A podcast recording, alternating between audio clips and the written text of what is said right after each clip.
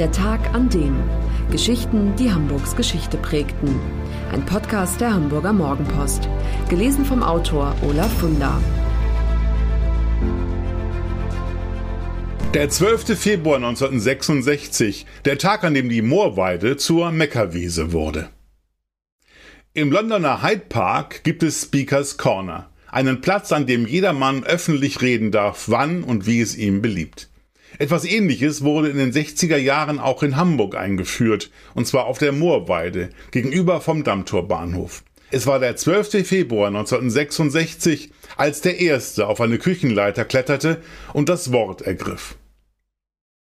Es ist ein kalter Wintertag. 30 Zentimeter hoch liegt der Schnee. Viele Skeptiker glauben, dass bei solcher Witterung sowieso niemand kommen wird. Ein großer Irrtum.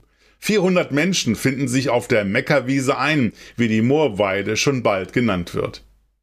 Und da ist er, schreibt damals ein Reporter. Redner Nummer eins klettert kühn aufs Treppchen, als hätte er ein Leben lang darauf gewartet. Tosender Beifall belohnt den mutigen Mann der dann auch gleich den richtigen Ton anschlägt. Ich bin ein Hamburger Jung, bin ausgebombt, hab alles mitgemacht, den Krieg und auch das Wehrmachtsgefängnis Torgau, erzählt er.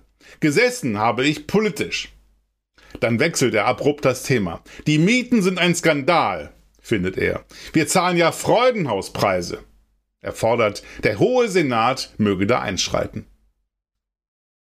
Schon stehen weitere redewillige Schlange. Arbeiter, Studenten, Polizeikritiker, Hundebesitzer und andere wechseln sich ab. Insgesamt 43 Reden werden gehalten. Es geht um alle möglichen Themen, etwa um Verteidigungsminister Kai-Uwe von Hassel und die nicht enden wollende Kette von Starfighter abstürzen.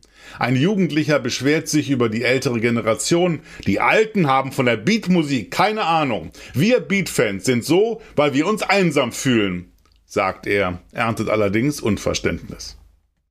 Die Polizei hält sich zurück. Abseits der Menge steht ein uniformierter Beamter, sonst ist niemand da, um für Ruhe und Ordnung zu sorgen. Als mit einem Mal dann doch ein Polizeihubschrauber die Moorweide überfliegt, werden Witze gerissen. Runau kommt, ruft einer, alles lacht. Dabei ist Runau schon da. Der damalige Innensenator und spätere Lufthansa-Chef Heinz Runau hat sich, von den meisten unerkannt, und das Volk gemischt und hört zu. Er gilt als Vater der Meckerwiese. Der 27-jährige Oberregierungsrat Joachim Stahlbunk, Referent der inneren Verwaltung, hatte Runau von einem London-Aufenthalt erzählt und berichtet, was er im Hyde Park gesehen hatte. Sofort kam Runau der Gedanke, so etwas auch in Hamburg einzuführen, als Ventil für den ab Mitte der 60er Jahre deutlich wachsenden Unmut der Bevölkerung. Von Woche zu Woche nimmt die Zahl der Teilnehmer auf der Meckerwiese zu. Am zweiten Sonnabend kommen schon 800 Personen.